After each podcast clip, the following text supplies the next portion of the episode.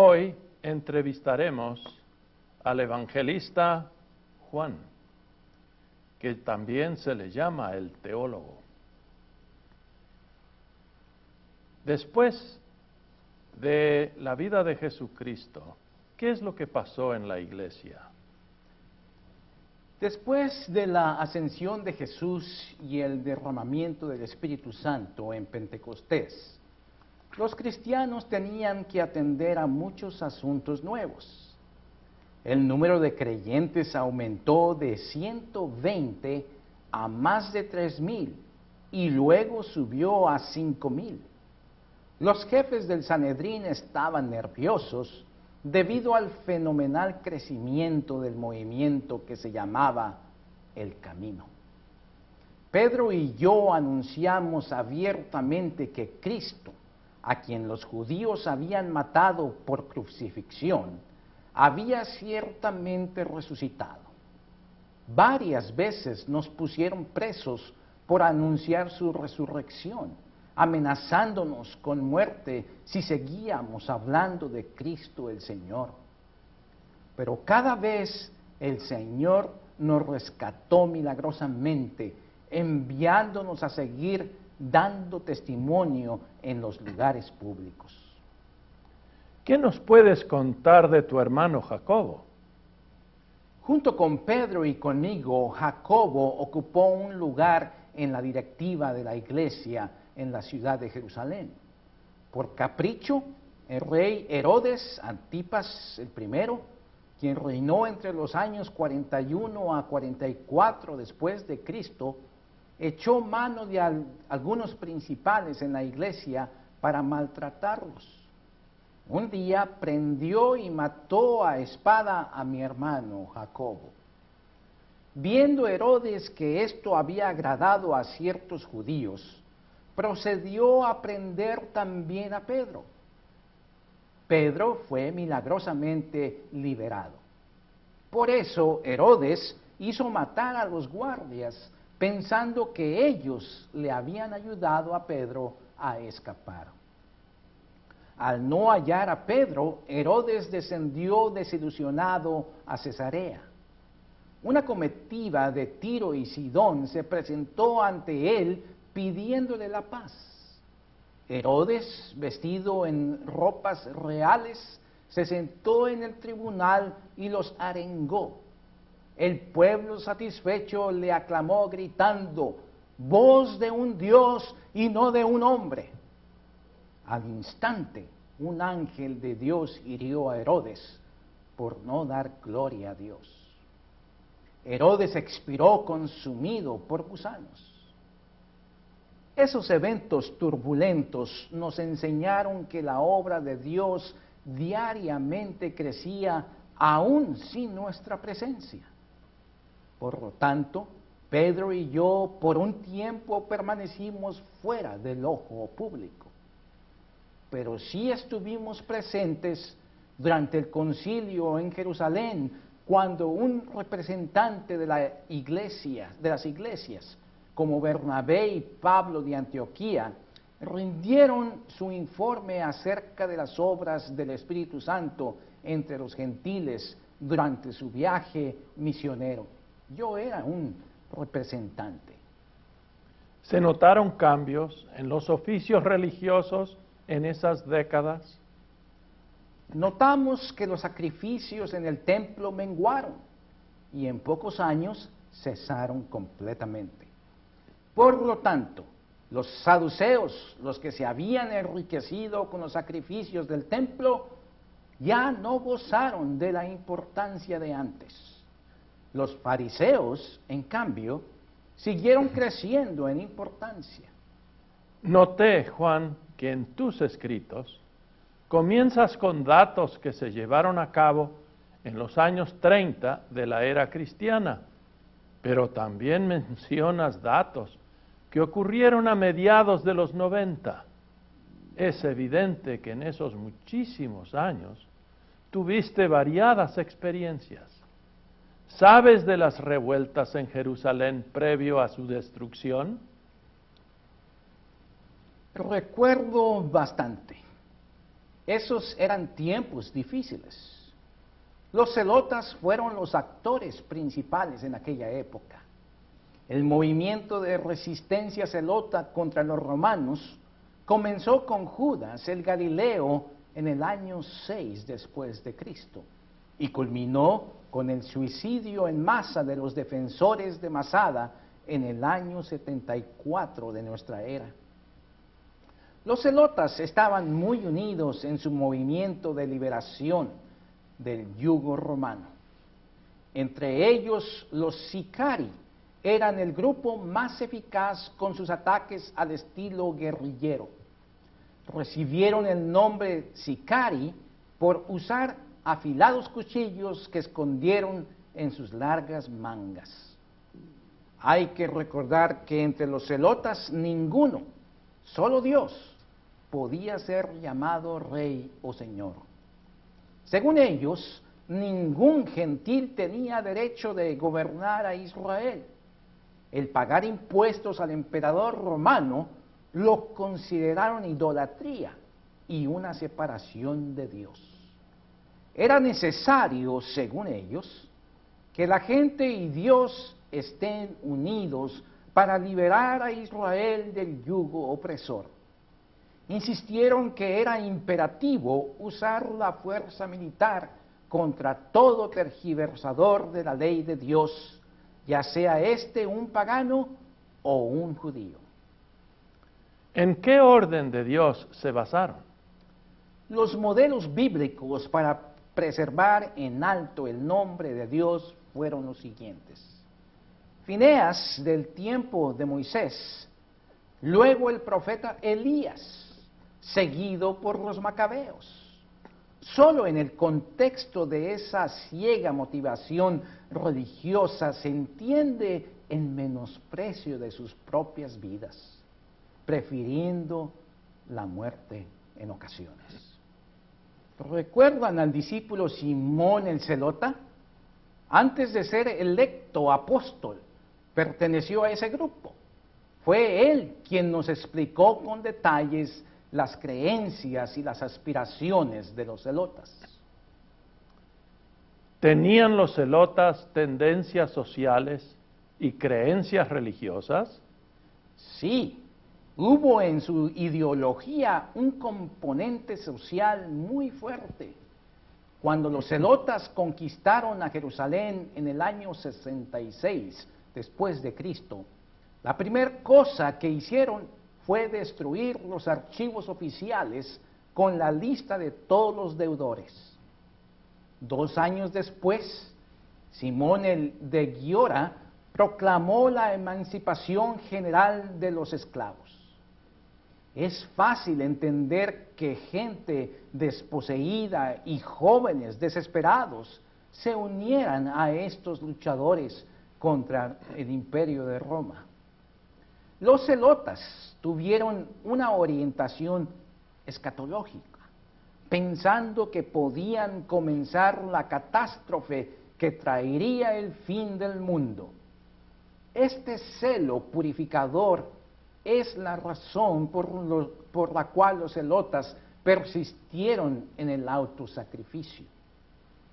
Hay señales que los celotas esperaron la aparición del Mesías en cualquier momento para establecer su reino. Se aferraron a una referencia en números donde leemos, lo veo, mas no ahora, lo contemplo, mas no de cerca. Saldrá estrella de Jacob, se levantará cetro de Israel y, herirá las sienes de Moab y destruirá a todos los hijos de Set. Será tomada Edom, será también tomada Seir por sus enemigos. Israel realizará grandes prodigios. De Jacob saldrá el vencedor y destruirá lo que quede de la ciudad. Este texto hallado en los rollos del Qumran es considerado muy, pero muy importante. Fue aplicado, por ejemplo, por el rabino Akiva a Simón Barkova. Yo no sabía que los celotas habían ocupado y dominado a Jerusalén. ¿Cuándo comenzó esa revuelta y cómo terminó? El procurador romano Gesius Florus, quien sirvió de los años 64 al 66, entregó a Jerusalén a los celotas en el año 66.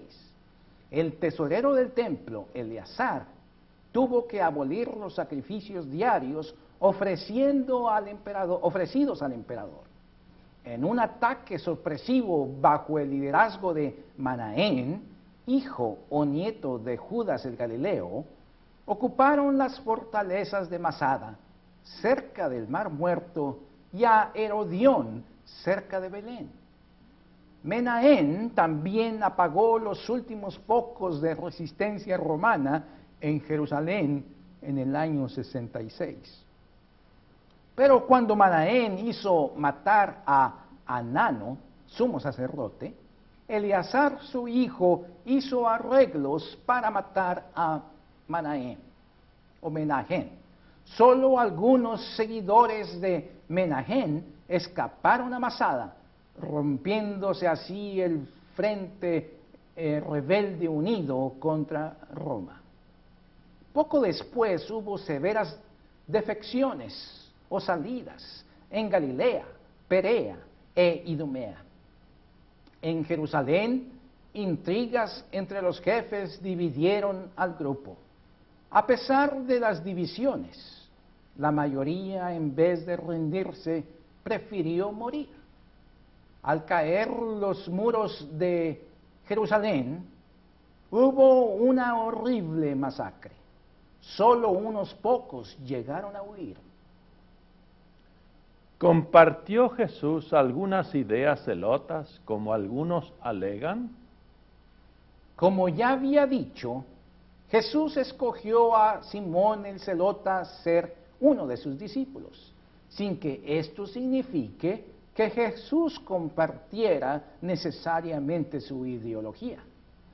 Recuerden que también había escogido a Mateo, quien fue un recolector de impuestos. Como discípulos de Jesús, tanto Mateo y Simón reflexionaron seriamente sobre sus vidas y actividades pasadas. Ambos, ambos renunciaron a sus anteriores ideas, a sus ideales.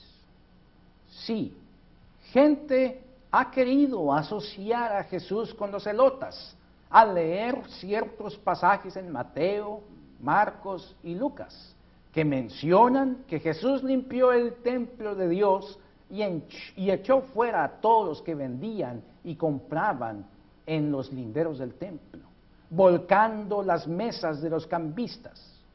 Esos actos no hacen a Jesús un celota. Fueron actos que cumplieron profecías de Isaías y Jeremías, pues en ellos se encuentra escrito, mi casa, casa de oración será llamada, pero vosotros la habéis hecho cueva de ladrones. En Lucas Jesús dice, el que no tiene, espada, venda su capa y compre una. Ese pasaje es parecido a otro en Mateo donde se dice, no penséis que he venido a traer paz a la tierra, no he venido a traer paz, sino espada. Gente también ha querido asociar esos dichos de Jesús con los celotas. Les aseguro que Jesús, en vez de prepararnos para movimientos armados, con esos dichos, Él estaba aludiendo figurativamente a cismas y conflictos que ocurrirían al nosotros llevar a cabo el llamado de servidores del Señor. ¿Qué otro grupo religioso fue afectado por la destrucción de Jerusalén y por el más firme control de los romanos? Los esenios, al enterarse que los romanos estaban destruyendo escritos y objetos sagrados, escondieron sus numerosos rollos sagrados en cuevas de los miembros del grupo. Los últimos esenios en escapar de Qumran se llevaron objetos y escritos sagrados a Mesada, a Masada, considerando a esa fortaleza casi invencible. Los romanos lucharon tres años hasta vencer a los esenios y a los elotas, defensores de Masada. En las enormes cavernas en Masada hay suficiente espacio para guardar alimentos y agua para sobrevivir hasta 10 años de sitio. Para el ataque final, los romanos construyeron un camino al borde occidental de la meseta que es Masada. Los defensores dificultaron aquella labor haciendo rodar rocas sobre ellos. A pesar de estas molestias, los romanos lograron terminar el camino y abordar la fortaleza en el año 73 después de Cristo. En el día del abordaje final, los romanos se extrañaron que no hubiera resistencia alguna. Mayor fue su sorpresa y asombro al encontrar muertos a más de 900 personas entre hombres, mujeres y niños. Los defensores prefirieron morir en vez de caer en manos de los romanos y tener que servirles como esclavos. Apenas siete mujeres y niños fueron hallados con vida.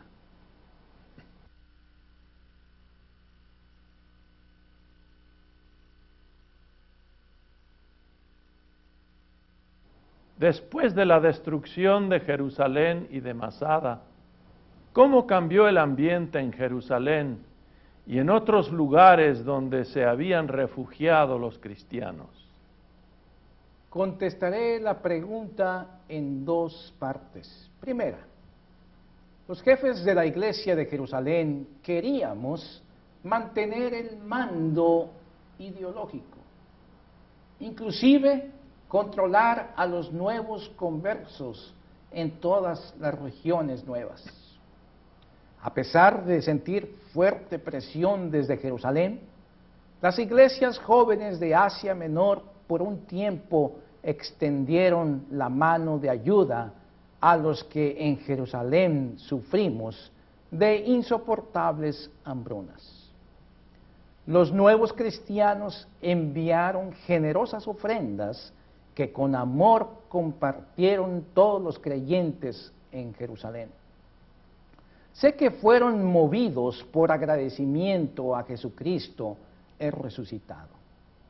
Segunda, esa bella reacción de las iglesias jóvenes hacia nosotros en Jerusalén nos enseñó mucho acerca del poder de Dios, quien convierte y mueve a personas mediante su palabra. Vi nuevamente que la palabra de Dios no es sólo para informar acerca de Dios, sino que la palabra de Él es poder de Dios para producir fe en Cristo Jesús, que produce frutos de agradecimiento. Sí, la palabra de Dios cambia vidas, rescata, salva, y mueve a personas a hacer buenas obras.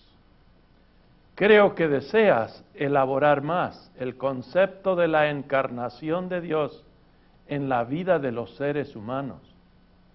Ciertamente, pues la encarnación del Mesías Jesús fue el motor que me movió escribir al Evangelio. Las tres cartas y además el Apocalipsis. La destrucción de Jerusalén significó un nuevo comienzo, un comenzar de la nada. Me di cuenta que como pueblo de Israel habíamos llegado a confiar demasiado en lugares geográficos, como Jerusalén, en edificios como el templo, en objetos sagrados como nuestros rollos escritos. Cuando el templo de Jerusalén y los edificios a su contorno fueron amolados, destruidos, muchos rollos sagrados también fueron destruidos. Entonces nos preguntamos, ¿qué hacemos ahora?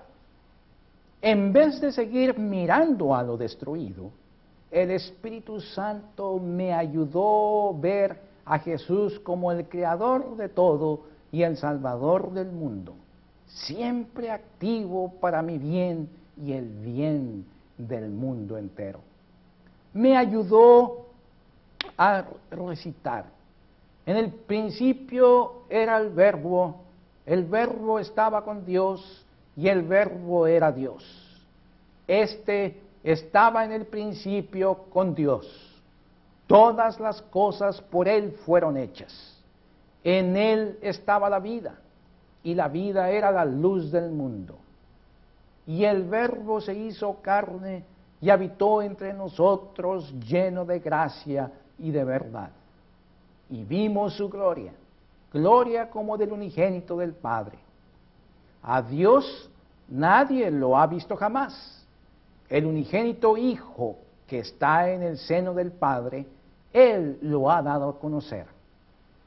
Fue ese mismo Dios quien había liberado a nuestro pueblo de Egipto. Cuando el pueblo flaqueó, Dios los castigó. Una vez les envió culebras venenosas, pero mediante una culebra de bronce levantada por Moisés, Dios libró de la muerte a los que con fe miraron a ella. Mejor aún, Dios amó tanto al mundo que dio a su unigento Hijo para que todo aquel que en Él cree no se pierda, sino que tenga vida eterna. ¿Qué te llevó a Asia Menor? ¿En qué lugares serviste al Señor? Fui llamado por Dios a servir en Asia Menor para supervisar la obra comenzada por Pablo, el gran misionero cristiano me residencié en Éfeso, ciudad donde Pablo sirvió un año y medio. Allí visité también a Esmirna, a Pérgamo, a Tiatira, a Sardis, a Filadelfia y a la Odisea. Cada lugar tenía sus evangelistas, ancianos y obispos, quienes guiaron a los fieles. Mi actividad era oír, responder explicar, animarles en el Señor nuestro. Juan, antes de ir a Éfeso, ¿habías leído los escritos de Mateo, Marcos y Lucas, los llamados sinópticos? Leí a Marcos y a Lucas.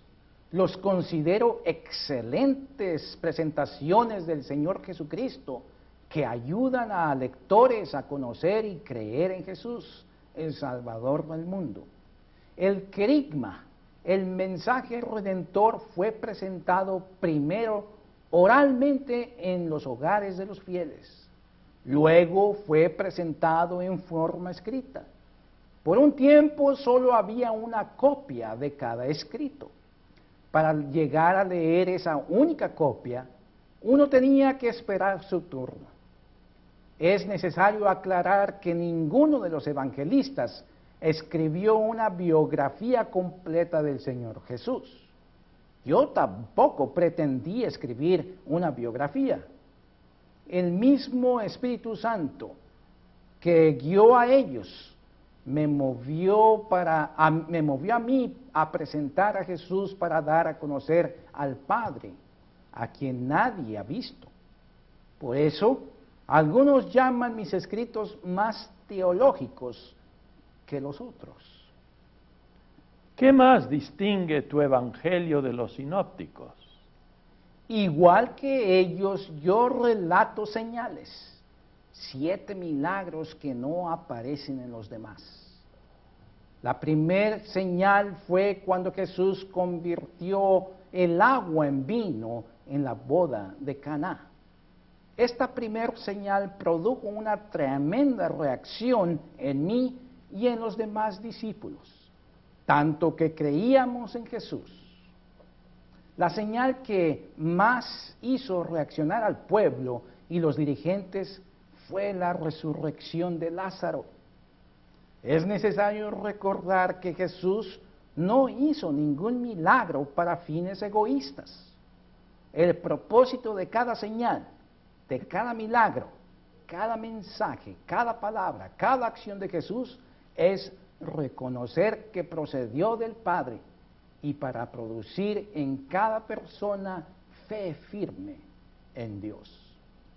Quiero explicar que cuando presento diferentes discursos y señales que no aparecen en los sinópticos, no pretendo decir que yo soy más veraz que ellos, pues tampoco yo presento todas las señales y todos los dichos de Jesús, como explico al final de mi evangelio. Hizo además Jesús muchas otras señales en presencia de sus discípulos, las cuales no están escritas en este libro, pero estas se han escrito para que creáis que Jesús es el Cristo, el Hijo de Dios, y para que creyendo tengáis vida en su nombre. ¿Cómo explicas que tú, Juan, usas logos, verbo, palabra, más de 60 veces?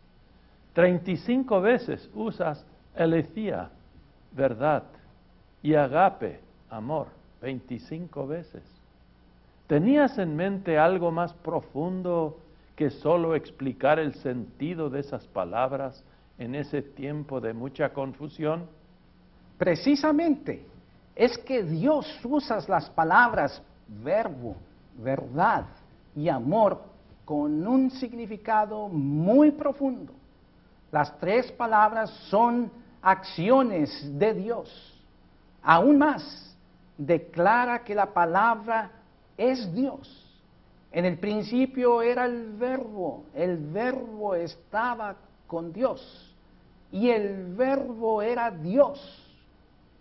Yo, verdadero Dios, soy el camino, la verdad y la vida. Nadie viene al Padre sino por mí.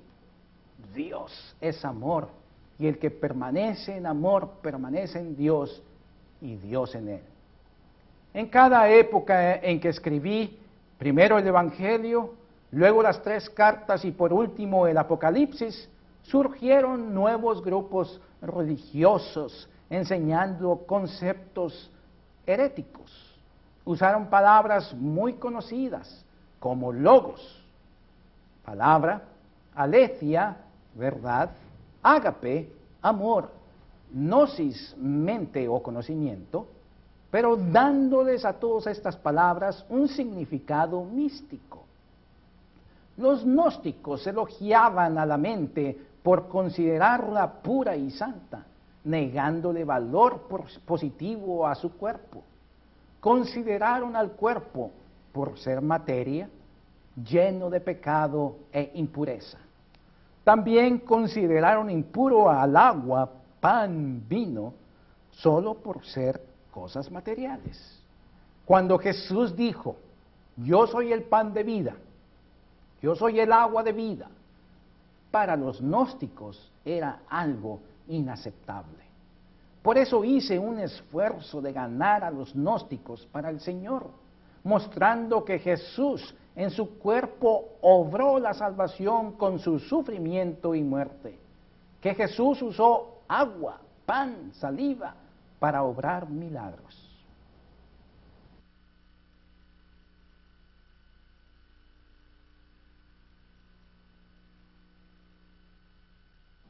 Fueron tus cartas y el Apocalipsis escritos en diferentes circunstancias o tenían algo en común. Las tres cartas fueron escritas en Asia Menor en distintas circunstancias comparándolas con el Apocalipsis. Se dirigen al problema causado por los gnósticos, cuyos conceptos atrayeron a muchos, como ya dije, envaneciéndolos en su sabiduría. Es que los gnósticos dicen que el pecado, siendo un acto de la carne impura y pecaminosa, no mancha al alma o el espíritu que es puro y santo. Por eso escribí. Si decimos que no tenemos pecado, nos engañamos a nosotros mismos y la verdad no está en nosotros. Si decimos que no hemos pecado, hacemos a Dios mentiroso. En mi primer y segunda carta enfatizo la encarnación de Cristo al decir estas palabras. Lo que era desde el principio, lo que hemos oído, lo que hemos visto con nuestros ojos, lo que hemos contemplado y palparon nuestras manos tocante al verbo de vida, pues la vida fue manifestada y la hemos visto. Los gnósticos no enseñan el amor al prójimo. Por eso escribí, el que dice que está en la luz y odia a su hermano, está todavía en tinieblas. El que ama a su hermano permanece en la luz y en él no hay tropiezo. En la tercera carta recomiendo a Gallo, muy hospitalario con misioneros ambulantes, también escribí a la iglesia pidiendo que reciban a hermanos que desean visitarlos, contrario a Diótrefes, quien no los quiere recibir.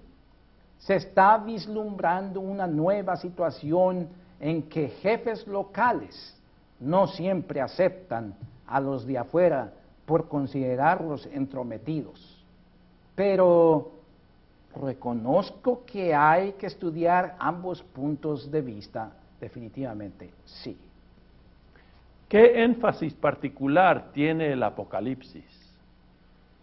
Demuestro que la historia del mundo sigue cambiando, pero Dios a través de los cambios sigue guiando y defendiendo a los suyos diciendo, el que es fiel hasta la muerte recibirá la corona de vida. ¿Hay alguna razón específica por tu destierro?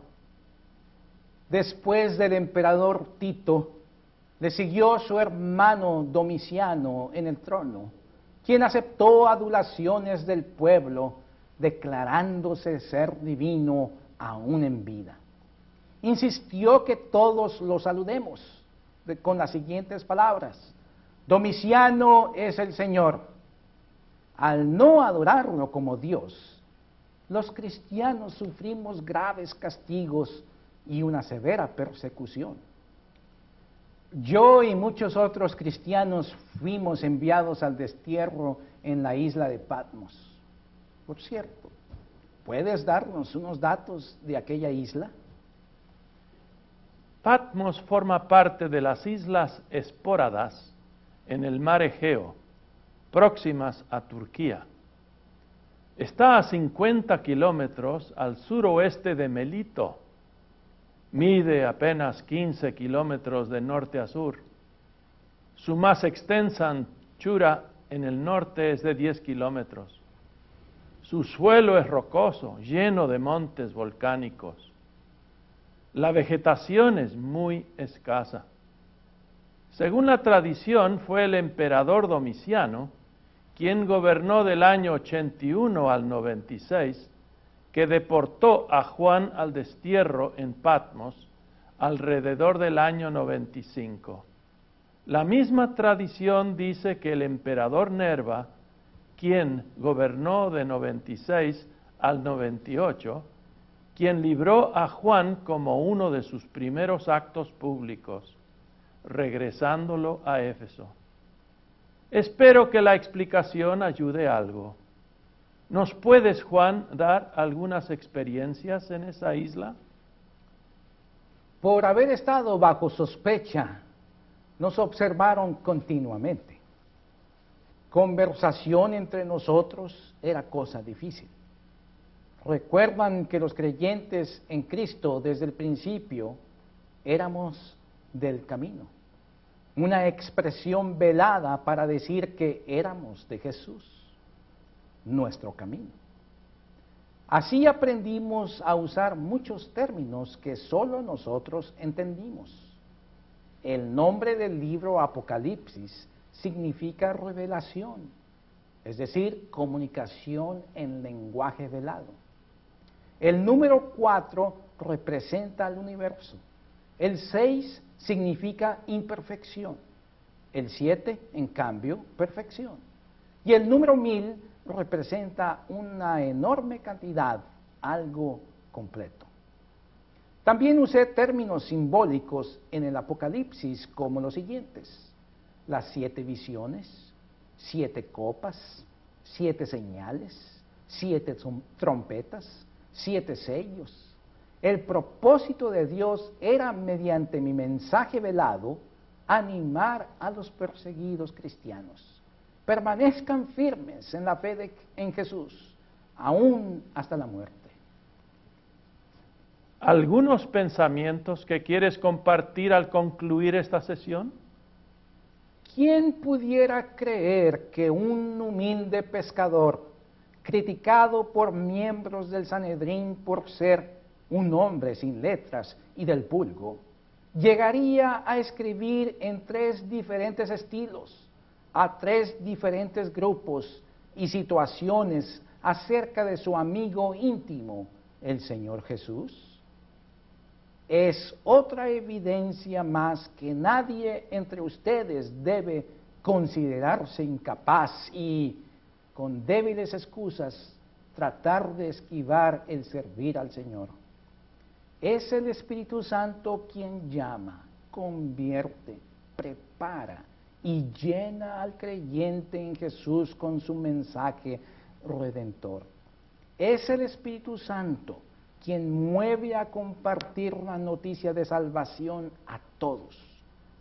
Recuerden, Dios amó al mundo de tal manera que dio a su Hijo unigénito para que todo aquel que en él cree no se pierda, mas tenga vida eterna. La tradición dice que Juan murió bajo el emperador Trayano ¿Quién gobernó del año 98 a 117?